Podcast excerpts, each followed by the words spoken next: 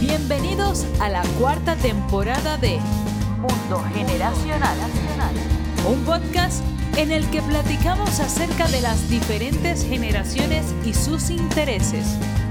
Gracias por sintonizarnos y recuerda suscribirte para recibir todos los episodios tan pronto estén disponibles. Gracias por ser parte de nuestra comunidad. Amigos de Mundo Generacional, bienvenidos de nuevo a otro episodio de esta cuarta temporada. Vamos a arrancar como siempre agradeciéndole a nuestros patrocinadores, Fundación Valleviv, que se encarga de ayudar a las personas necesitadas por temas de salud y también ayuda a otras organizaciones caritativas en el noroeste de México.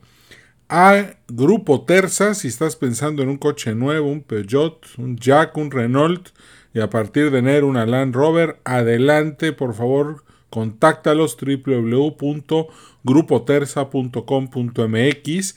A Ticketopolis, el auditorio virtual más grande de América Latina, acércate a ellos para que hagan y organicen tus eventos y de esa manera puedas tener un público más grande. Y en esta ocasión, y muy especialmente, a Luis Quijano, Dinner Cup y The Yucatán Consulting Group, eh, que nos han estado apoyando durante muchos años. Y pues si estás pensando en hacer negocios aquí en Yucatán, acércate a ellos. Hay unos proyectos de bienes raíces muy interesantes y bueno, Yucatán yo creo que es el mejor lugar de México para invertir. Así que por favor, www.theyucatanconsultinggroup.com. El episodio de hoy se llama Una semana estoica y les voy a platicar por qué. Eh, precisamente esta semana estuve con el equipo de Dinner Cup, el cual eh, dirige mi buen amigo Luis Quijano. Estuvimos tres días trabajando con todo el equipo para aprender, entender y desarrollar habilidades estoicas con el fin de poder tratar a nuestros clientes mejor, tener una mejor eh, funcionalidad como equipo y también con, la, con el fin de, de, integrar más este, a la gente, pero partiendo de un modelo muy interesante, que es el triángulo del drama. Esta semana, todo el equipo de Dinner Cup estuvimos bien, vimos tres herramientas. La primera de ellas es el estoicismo, la segunda fue el triángulo del drama y finalmente vimos los temperamentos. Esto con el fin de poder leer las situaciones, poder leernos a nosotros mismos y tener una guía para ser la mejor versión de nosotros mismos. De eso se trata el estoicismo y de eso se trata conocer los temperamentos y de eso se trata conocer el triángulo del drama del cual ya he hablado aquí. Pero hoy nos vamos a centrar en lo que pasó esta semana. Una semana muy interesante. Les, ya hablamos de esto antes, pero creo que vale la pena volver a mencionarlo. Uno de los casos que vimos, eh, que les leí, fue el caso de Edith Roth. Edith Roth, como los que han escuchado episodios anteriores del podcast conocen, es la abuela de Meiraf Campeas, que es colaboradora de Cueva de Dragones en, mi blog.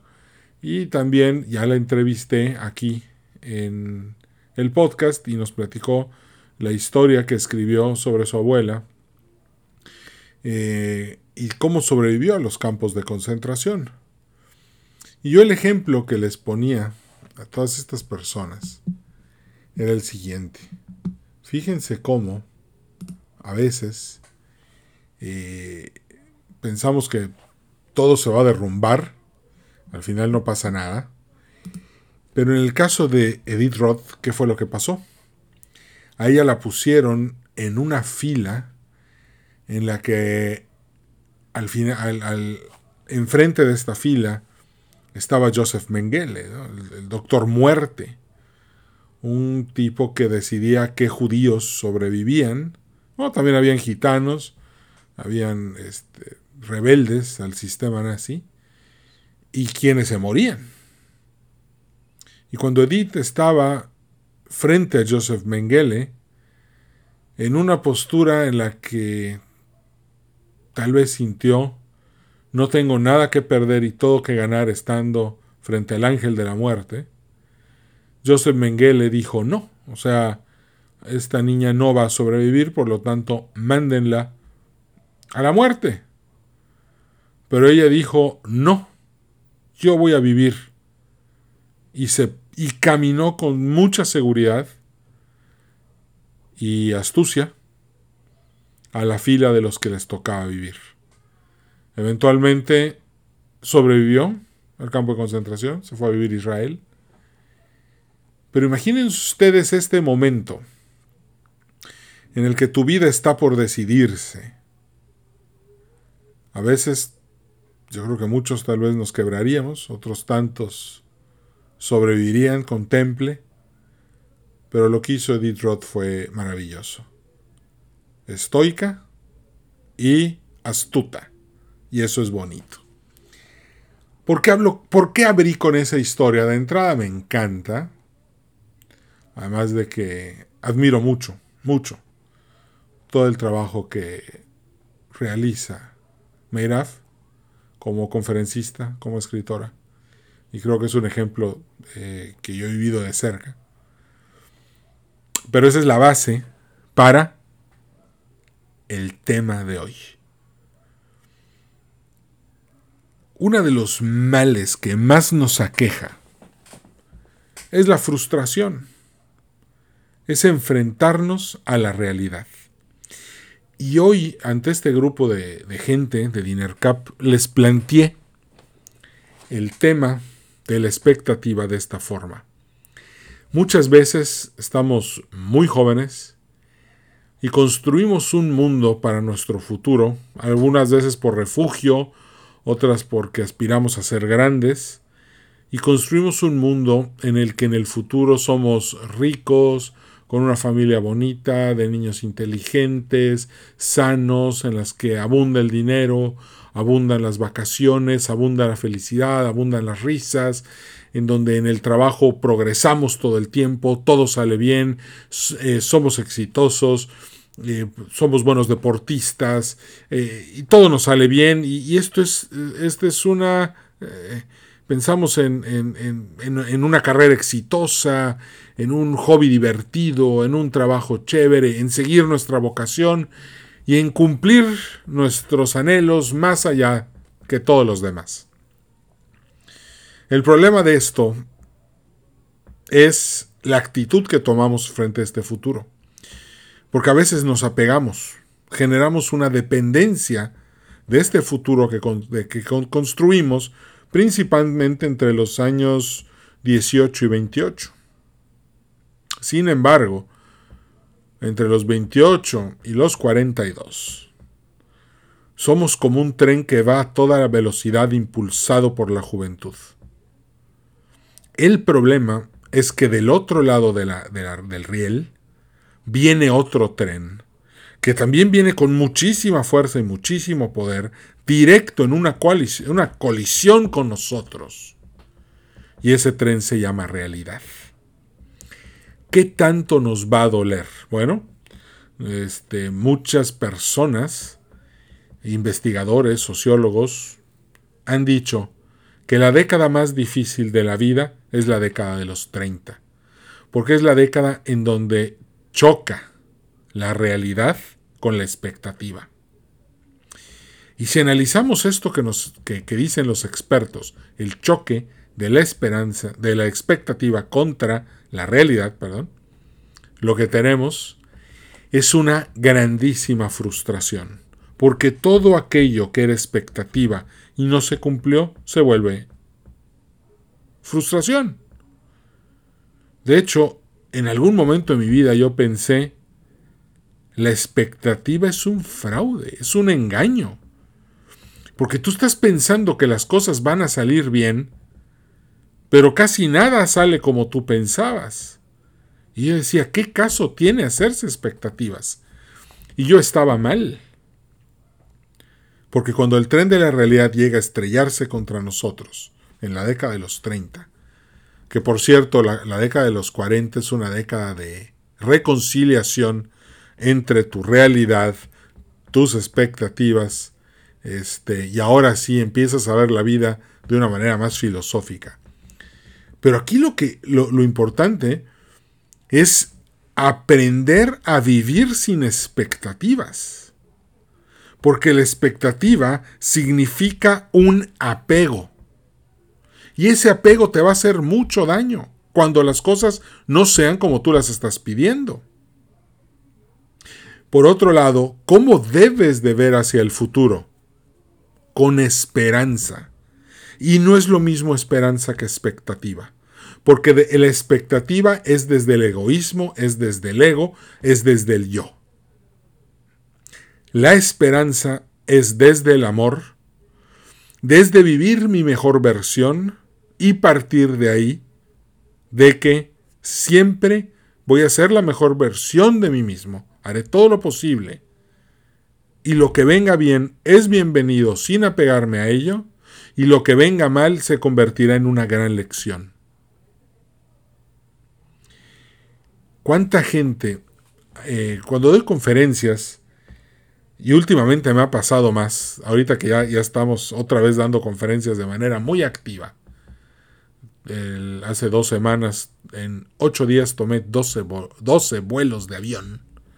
Estuvo muy movida, muchas conferencias. Y esta semana igual, están muy movidas. Ya, nada más que ya con menos vuelos. Y hablaba yo con la generación X y les decía, a ver, al final del día, agradecen o no agradecen la infancia que tuvieron, que terminó convirtiéndonos en personas muy pragmáticas, solucionadoras de problemas, con mucho carácter, que no le tienen miedo a tomar decisiones y que al final del día reconocen que tienen o que tenemos, porque yo soy X, que ser dueños de las decisiones que vamos a tomar acerca de cómo interpretamos la vida. Algo que no sé si la generación baby boomer ya aprendió y algo que definitivamente la generación millennial todavía no sabe. No lo he enfrentado. Entonces, yo, yo, yo le decía a este grupo de personas, tenemos que aprender a vivir con esperanza. Quítense las expectativas. Y mucho de lo que es la expectativa, que por cierto, pues, mucho tiene que ver con el ego, algo que me llama mucho la atención es que cuántas veces me he topado con en pláticas, en conferencias, recientemente me pasó en un colegio eh, al que di en, la Ciudad de México en la que di una conferencia y un joven me contradijo y me dijo, Edwin, estás equivocado. Yo, ah, caray, ¿por qué? Y me dijo, el amor no existe. Es una fantasía, es un sueño, no es verdad. Le dije, si el amor no existe, entonces, ¿qué existe? Y me dijo la maldad, el desprecio, el egoísmo. Pero no existe el amor, no. Más tarde me entero que el amor no existe para este joven de menos de 20 años porque se le declaró una chava y lo mandaron a volar. Ya por eso, el amor no existe.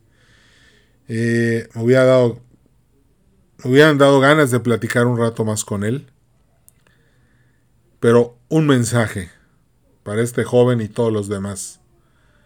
Ser hombre implica tener que saber acercarte a una mujer que a veces te rechacen y que a veces te acepten. No quiero meterme mucho al tema, pero no se me hace muy triste un hombre que vive persiguiendo mujeres. Nunca persigas a nadie. Tú sé la mejor versión de ti mismo. Lucha por cada día ser más sabio, más templado, más justo y más valiente. Tú lucha por eso y eventualmente las cosas se van a dar de la mejor forma para que tú puedas ser lo mejor que puedes llegar a ser. Pero volviendo a este tema del amor no existe, lo que tiene que existir en tu vida es el perdón. Qué difícil. Hace poco eh, una persona decidió llevarme la contraria en algo que estaba yo exponiendo y se ve que lo hacía por deporte. Y la verdad es que me, me molestó mucho porque mucha de la gente que me estaba escuchando en buen plan sí querían aprender, sí querían entender más del tema que estaba yo explicando, pero esta persona no quería, quería llevarla contra, quería pelear. Entonces, tal vez mi reacción fue un poco pesada, un poco este, me enojé, y eventualmente creo que hizo que, que toda la plática se perdiera. Me llama mi amiga Mariana Consolos y me dice, te enojaste, perdiste el control, perdiste el juego. Y le di toda la razón. Dije, ok, sí, sí, la regué por no haber tenido el control de mis emociones, por haberme apasionado de más, por haber permitido que las emociones superaran mi razón, perdimos esa plática, perdimos a la gente, perdimos a esta persona y al final no ganamos nada. Pero bueno, ser estoico también significa reconocer que tienes una naturaleza humana y lo que tienes que hacer es aprender de ese error. Volviendo al tema, y para poder llevarte la lección completa, ahí tienes que aprender a perdonar. Se me hace un desperdicio de energía vivir con rencores, vivir sin perdonar. No, no puedes estar así. Tienes que aprender a perdonar y perdonarlos a todos.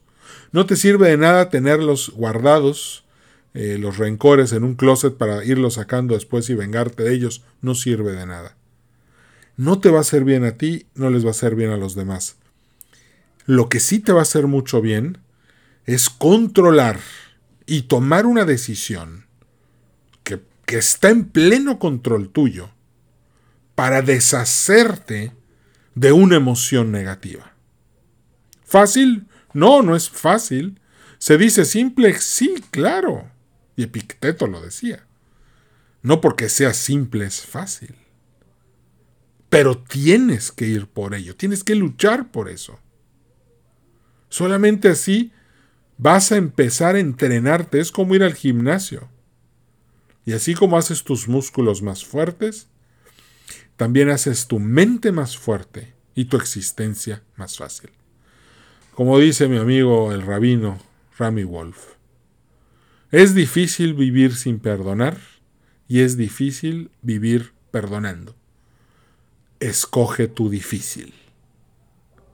Entonces, yo creo que lo más importante es escoger el perdón para deshacernos de todas las cargas negativas y poder tener una vibra más positiva más bonita y que nos permita lograr cosas que sean buenas para nuestra existencia y la existencia de los demás. Y aquí, y aquí algo que, igual es, creo que es muy importante. La esperanza, el amor, el perdón, también es el agradecimiento. Vivir desde el agradecimiento Vivir dando las gracias, dándote de cuenta de lo que tienes, es vivir en la abundancia. Desgraciadamente muchas personas, especialmente los mexicanos, no queremos ser agradecidos, porque entonces tendríamos que aceptar que tenemos muchas cosas muy positivas. Y desgraciadamente la cultura mexicana enseña que muchas cosas no te las mereces. Es este eterno castigo de sufrir para merecer. Y casi casi de sufrir cuatro veces para sufrir cuatro unidades para merecer una unidad. Y no es así. No tienes por qué cargar con eso.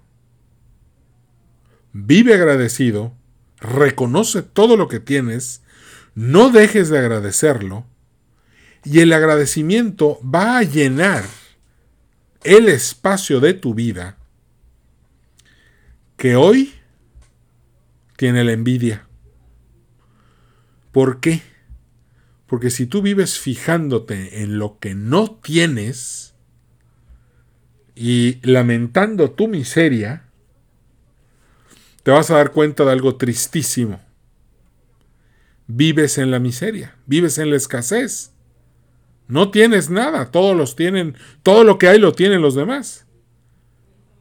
Y la envidia es un es un es una emoción terrible que cuando supera tu razón te hace la peor persona que puedes llegar a ser. Porque las acciones que van a empezar a derivar de eso van a ser terribles.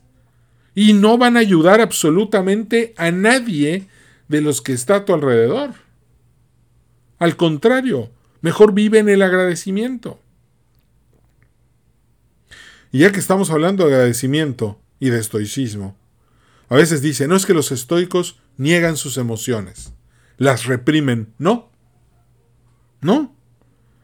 El estoico puede disfrutar de las cosas. Marco Aurelio era el emperador de Roma, el hombre más poderoso de su tiempo. Sin embargo, nunca perdió el piso. A veces dormía sobre una piedra para no para recordar cómo dormían sus soldados procuraba no subir los impuestos, procuraba trabajar todo lo posible para que el pueblo estuviera bien. Era un estadista, era un estoico, pero también podía disfrutar del palacio real en el que vivía. No había contradicción. Eso sí, nunca desarrolló un apego por la vida imperial. Si la perdía, podría haber ido a vivir a cualquier otro lugar y vivir normal y seguir viviendo feliz.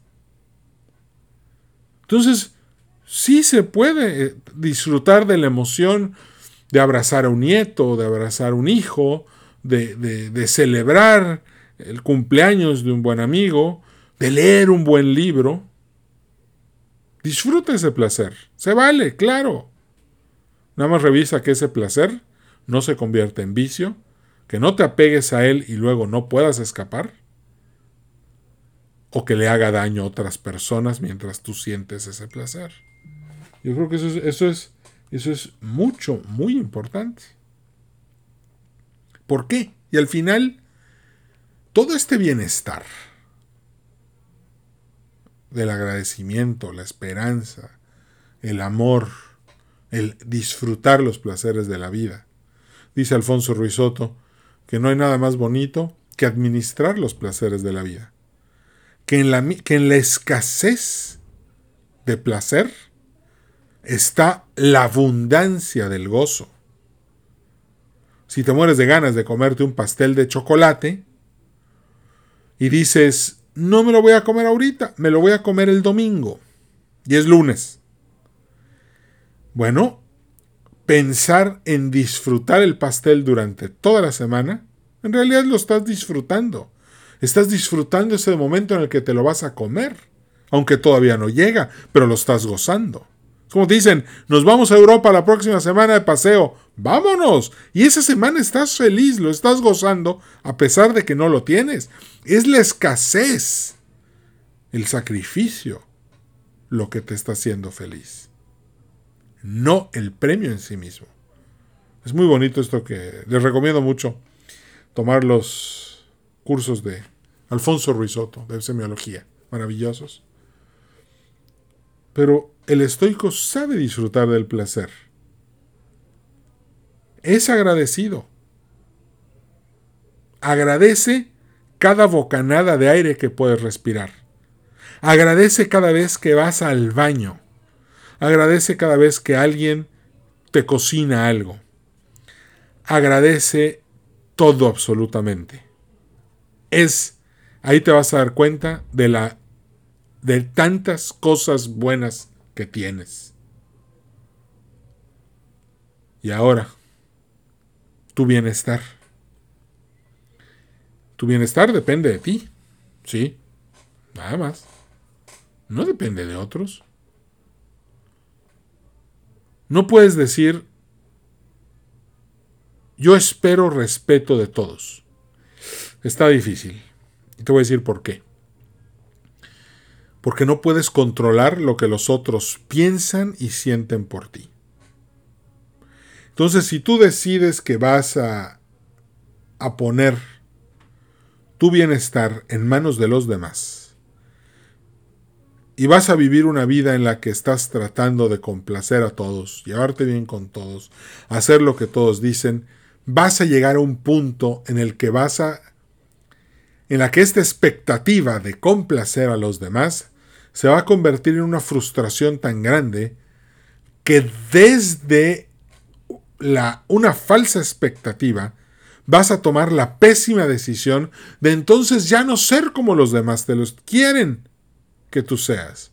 Y ahora vas a ser tú, pero tú desde la falsa expectativa, desde la frustración, te vas a convertir en un antisocial. Y eso no es en lo que te quieres convertir. Algo que, que le decía mucho al equipo es que una buena idea que nadie escucha no llega a ningún lado. Pero una idea mediocre que genera entusiasmo llega lejísimos. La riqueza de la vida tiene mucho que ver con la gente que conoces, con todos los que te llevas. Pero sí, los conoces, te llevas con ellos, pero tu bienestar no depende de ellos. Tú no puedes decir, no puedes permitir que alguien más tenga el control de tus emociones. Ni tu novia, ni tu novio, ni tu esposo, ni tu esposa, ni nadie, ni tus hijos, ni tu suegra. Hay que aprender a renunciar a la venganza igual, como dije hace rato, ¿es difícil? Sí, dificilísimo. Es simple, pero no es fácil. Antes, la próxima vez que alguien te quiera ofender, tú piensa en esto. Esa persona necesita atacarte para, sentirte, para sentirse bien. Tú no necesitas atacar a nadie, tú eres la mejor versión de ti mismo. Si te atacan, simplemente piensa, lo mejor que puedo hacer es no ser como Él. Porque entonces eso implicaría denigrarte. No te denigres. Y aquí va otro punto. Estoy de acuerdo, no le vas a dar a los demás el control de tus emociones. Pero eso no significa que vayas por la calle como catón, ¿verdad? Eh, vestido de manera ridícula para que la gente se burle de ti y tú hagas ejercicios de templanza. No. Porque hay un punto muy importante. Tú eres las cinco personas con las que más te llevas. Si te llevas con gente sabia, serás sabio. Si te llevas con gente saludable, serás saludable. Si te llevas con borrachos, pues serás un borracho. Si te llevas con necios, pues vas a ser un necio. Si te llevas con ignorantes, serás un ignorante. Entonces, escoge tus batallas, escoge a tus amigos. Porque finalmente eres todo lo que, todo el ambiente que tú permites que entre a ti. Eres los libros que lees, eres la comida que comes, eres el aire que respiras. No tiene caso ponerse en peligro de ninguna manera para llevarse con gente que no te conviene. Y dices, oye Edwin, pero ¿cómo puedo distinguir? Me decía una persona, si alguien me conviene o no. Si alguien es una persona que, bueno, revísalo. Es una persona que todos los días quiere ser más sabia. Es una persona que está trabajando todo el tiempo en su fuerza interior, en su templanza. Es una persona que es justa. Es una persona que es valerosa. Si pasa estas tres, cuatro pruebas, por favor, esa persona te conviene. Entre más cerca estés, mejor. ¿Qué libros estás leyendo? ¿Qué series estás viendo? Si estás viendo chismes de celebridades, bueno, pues eventualmente te convertirás en un chisme más de celebridades. En chiquito. Si estás leyendo a Sócrates, a Epicteto, a Marco Aurelio, a Séneca, a Hart, a Napoleón Hill, a Tony Robbins. Uf, hay muchísimos autores maravillosos. De hecho, ahorita estoy leyendo, déjenme. Estoy leyendo un libro que se llama Rule of the Robots de Martin Ford. Un libro de cómo la inteligencia artificial va a tomar nuestras vidas. Interesantísimo. Y luego les hago un podcast del tema. Pero aquí, una vez que nos damos cuenta, bueno, entonces, todo esto que hemos visto ahorita, al final, ¿qué tanto tienes control y de qué tanto no tienes control? ¿Qué parte de tu vida es controlable? Puedes, dice, también voy a citar otra vez este, a, a mi amigo, el rabino, Rami Wolf. Él dice que un, un hombre sale al campo y trabaja el campo con todas sus fuerzas. Hace los, las veredas, pone las semillas, las vuelve a tapar. Hace un trabajo fuera de serie. Pero esa es nada más la mitad del trabajo. La otra mitad, pues no le corresponde a él, le corresponde a que caiga la lluvia. Él solamente puede esperar lo mejor si hizo lo mejor que podía hacer. Él hizo su mejor esfuerzo.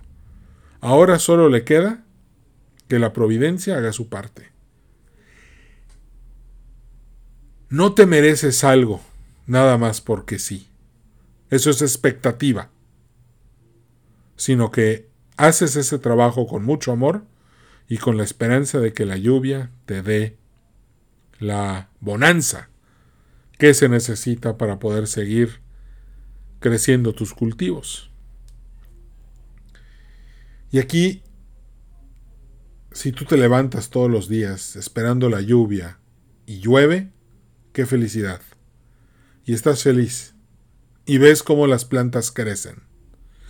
Si no llueve o llueve poco, pues vas a ver que las plantas crecen chiquitas. Pero al final del día, la decisión de la felicidad es tuya. Cada día que naces, perdón, que despiertas, es un día que estás volviendo a nacer. Lo dice Alfonso Ruizot. Tienes toda tu vida por delante siempre. Tus días son tu vida.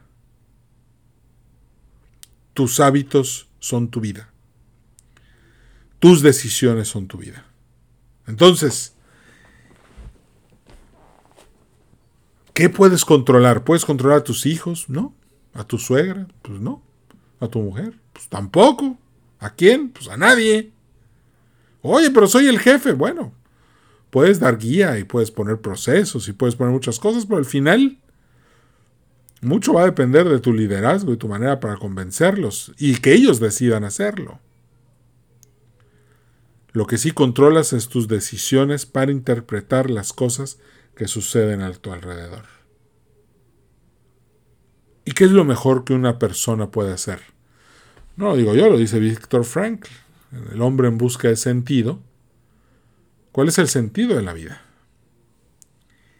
Y aquí lo, lo bonito es que es al revés.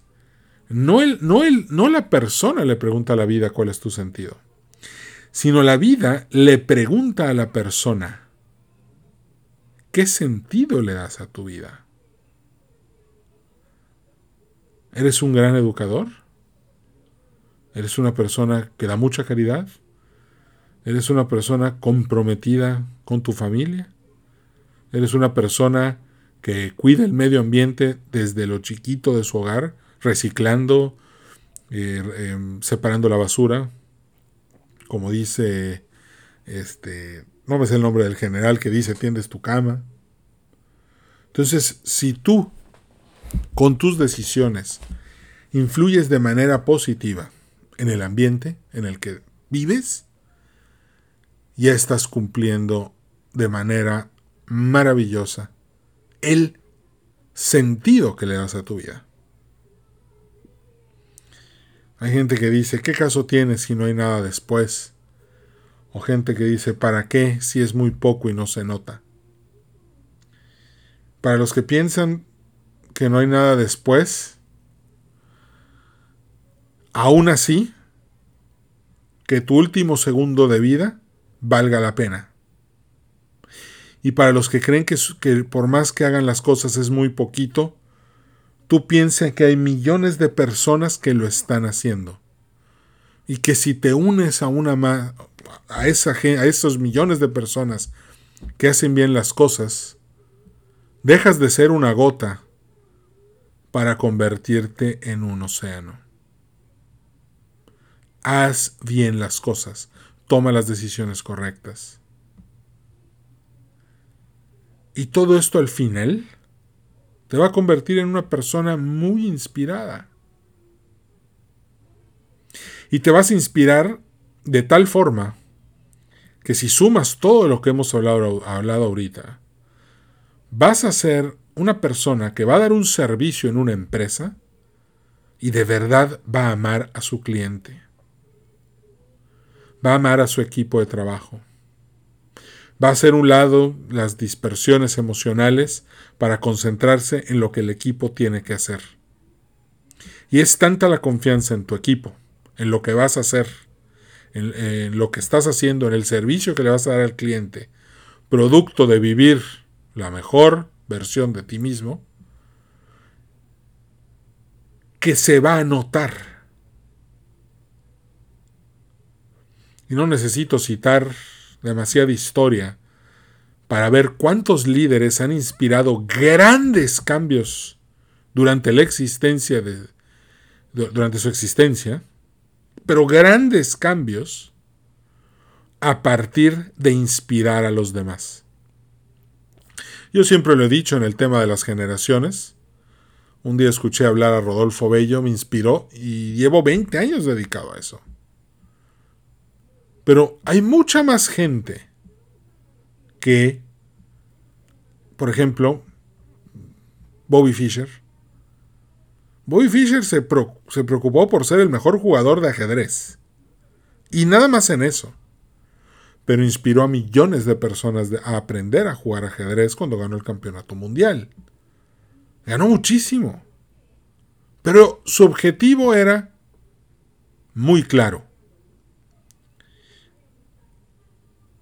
Lo que hizo fue que era una persona inspirada y su inspiración lo sacó adelante, pero además llevó a mucha gente a querer ser más competitiva, a aprender ajedrez, a querer ser campeones. Y si hoy revisamos la lista de todos los grandes jugadores de probablemente los últimos 30 años, vamos a encontrar a muchísimos que te van a decir que empezaron a jugar ajedrez de esa forma porque conocieron la vida de Bobby Fischer y yo estoy incluido ahí. Eso es inspirar. Ahora, no necesitas inspirar a millones. Inspira a las personas que están a tu alrededor. Y vas a hacer ahora sí un cambio muy positivo en la sociedad. Creo que esta semana valió mucho la pena. Fueron tres días muy, muy pesados, haciendo ejercicios de estoicismo, aprendiendo conceptos, leyendo temperamentos, aprendiendo a descifrar eh, los conflictos, que pues obviamente siempre hay, pero creo que valió mucho la pena. Este, creo que hoy el equipo eh, de Dinner Cup es mucho mejor y, y todavía tiene mucho para seguir avanzando. Porque nunca se llega a un punto en el que lo sepas todo. Siempre hay algo que aprender. Y la verdad es que yo también aprendí muchísimo de ellos.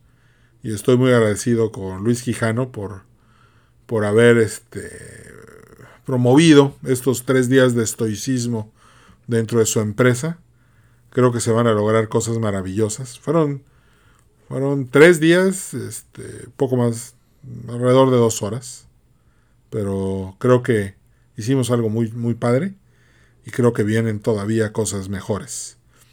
Y por eso lo, quise compartir contigo para que utilices todas estas enseñanzas para alcanzar la mejor versión de tu vida y que inspires a los demás.